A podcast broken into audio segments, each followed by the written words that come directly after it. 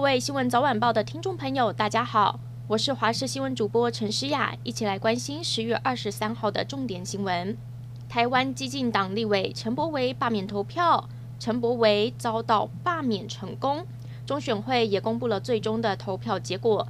投票人数为十五万两千五百六十七人，投票率为百分之五十一点七二，有效票为十五万一千三百三十二票。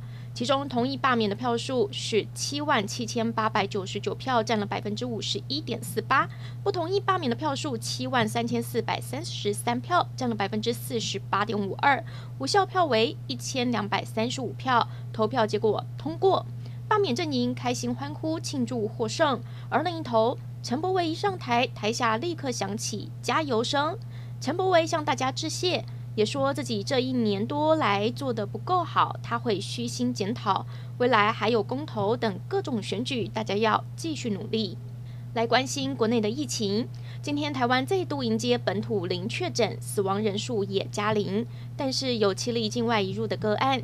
国内疫情持续趋缓，指挥中心宣布即日起暂停每周日的疫情记者会，除非疫情又有重大的变化，也预计在下个月二号再度放宽防疫的规定。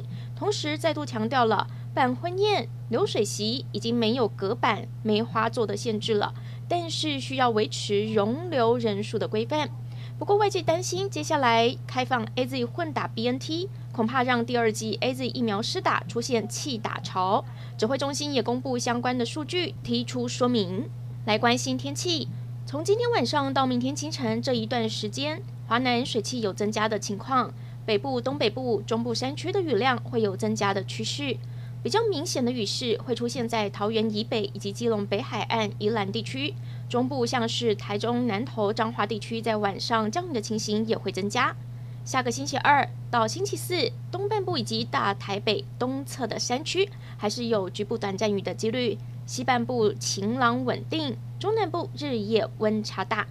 而下个星期五，东北季风会略微增强，水汽不多，北海岸以及东半部局部短暂雨的几率稍微的提升，西半部晴朗稳定。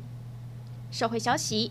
高雄旗山一家茶行十四年前被小偷闯空门，茶叶不翼而飞了。经清点后，损失一共为一千零五十斤，总价值超过两百五十万元。